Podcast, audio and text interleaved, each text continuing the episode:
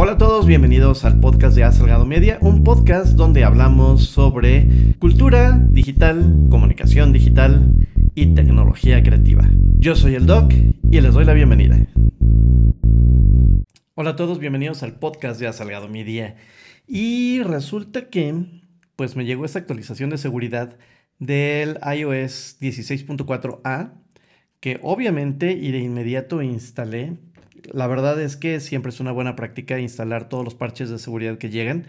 E inclusive, bueno, también siempre es importante hacer la actualización de los sistemas operativos. Porque pues vienen obviamente arreglos de problemas, fugas en el código, etc. Y siempre es importante tener eh, nuestro dispositivo pues siempre actualizado.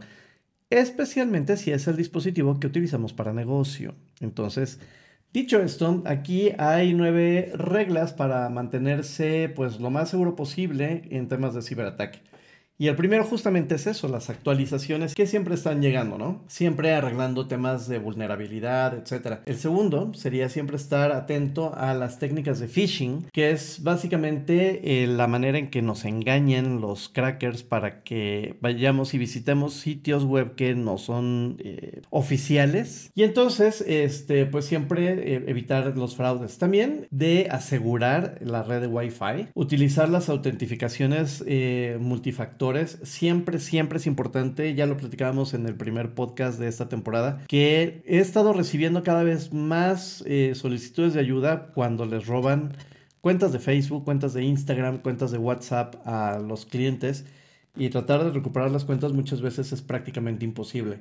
También por, ciberseguridad, pues eh, utilizar los protocolos HTTPS, que sería importante, crear eh, políticas de ciberseguridad que sean estables y eso sería ayudar o enseñar a nuestros colaboradores cuando un sitio es falso, cuando una aplicación puede ser falsa, cuando un mensaje que recibimos de alguien que pudiera ser nuestro cliente también es falso. Eh, podríamos emplear o consultar de, vez en cuando un hacker de white hat o sombrero blanco. Son personas que nos ayudan a encontrar los riesgos y los problemas de ciberseguridad que tenemos en nuestras redes, en nuestros sistemas, en nuestros teléfonos, etcétera, etcétera.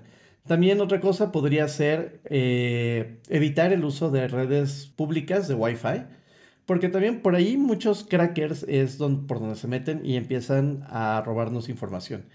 Y después, eh, utilizar eh, conexiones de VPN privadas.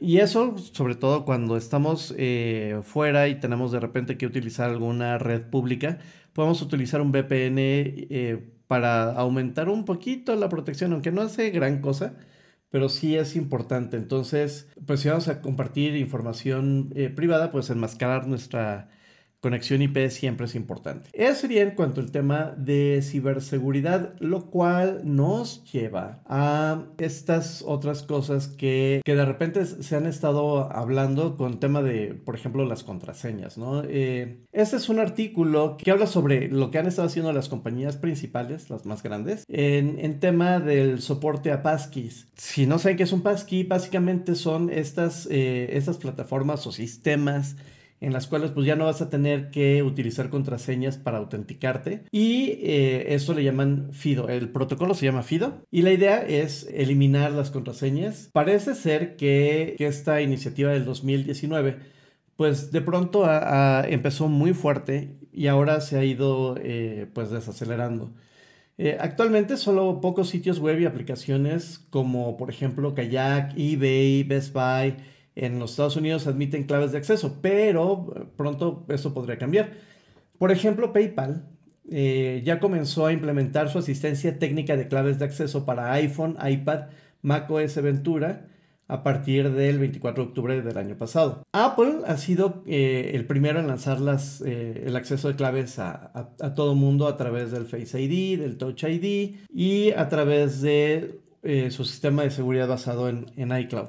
Google, por su parte, pues sí ha tenido varias perspectivas de la asistencia técnica para claves de acceso, o comenzaron a implementar la asistencia técnica de las claves de acceso inicial a mediados de octubre del año pasado, para los desarrolladores como parte del programa beta. Entonces, Microsoft ya lo está haciendo un poco más, creo que es el más adelantado de todos. A mediados de septiembre, eh, anunciar que puedes funcionar sin contraseñas eh, con unos pocos clics y eliminar completamente las contraseñas de tu cuenta de Microsoft Windows u Office 365 y en su lugar puedes ingresar con aplicaciones Microsoft, este, con Microsoft Authenticator.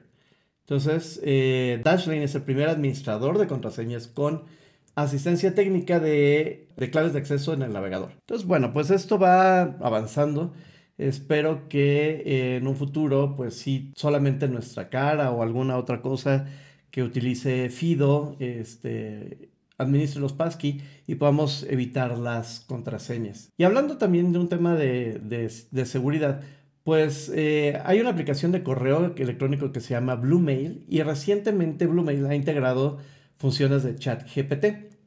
Algo que va en contra de las políticas de muchas empresas, especialmente de Apple, quien, eh, por cierto, eh, es de quien vamos a hablar en este, en este tema en específico, porque es, lo que quiere Apple que haga este Bluemail es que suba el rango de edad de la restricción del uso de la inteligencia artificial a los, a los 17 años, porque ahorita el límite mínimo de edad es de 4 años. Lo que dicen es que, las herramientas de lenguaje impulsadas por inteligencia artificial pueden llegar a generar contenido inapropiado para niños. Entonces, eso es lo que está, eh, pidiendo Apple a, a Bluemail. Comúnmente las restricciones a mayores de 17 años en la App Store van dirigidas a aplicaciones con contenido que puede ser ofensivo, sexual o referente a las drogas. Hay otras aplicaciones que también están empezando a utilizar ChatGTP y también Apple de pronto ha estado eh, pues pidiendo, sugiriendo que se modifiquen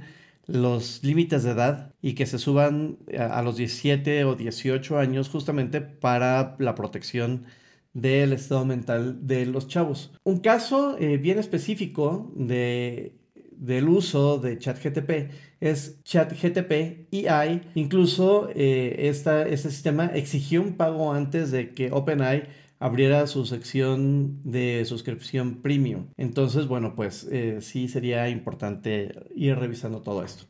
Y para cerrar este capítulo, aquí hay algunos mitos acerca de los anuncios en Facebook. El mito número uno tiene que ver con el targeting. Tiene que ver con este, la cantidad de dinero que, ponemos y la cantidad de gente a la que podemos llegar. Y básicamente, el tema sigue, siendo que depende de lo que pagues, será, depende hacia dónde quieras llegar.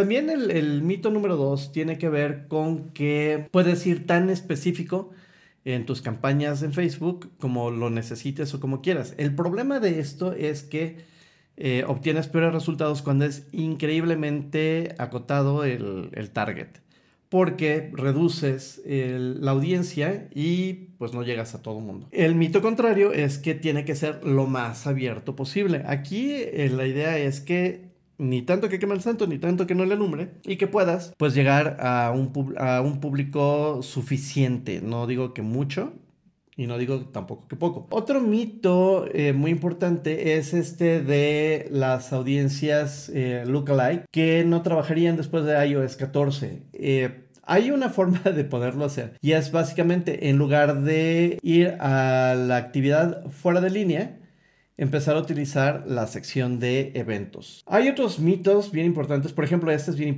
eh, interesante de solo la gente vieja o solamente los viejitos usamos Facebook. Y eso tampoco, se ha demostrado que hay mucha gente que es bastante joven que sigue utilizando Facebook. Otro mito es que solamente eligieras una plataforma. En lugar de Facebook, eligieras solamente Instagram o solamente Facebook y que no hicieras Instagram. Aquí el asunto es que tienes que ir a todas las, bueno, las dos plataformas que tienen, eh, las principales. Inclusive pues, no estaría mal de repente que también llegaras a WhatsApp. Y bueno, esto ha sido todo por este día, por esta edición. Y nos escuchamos en la siguiente. Como siempre, sean buenos, pórtense bien esto ha sido todo por hoy. Recuerda seguirnos en nuestras redes sociales, arroba a Salgado Media, en Facebook, Instagram, Twitter, TikTok, etcétera, etcétera.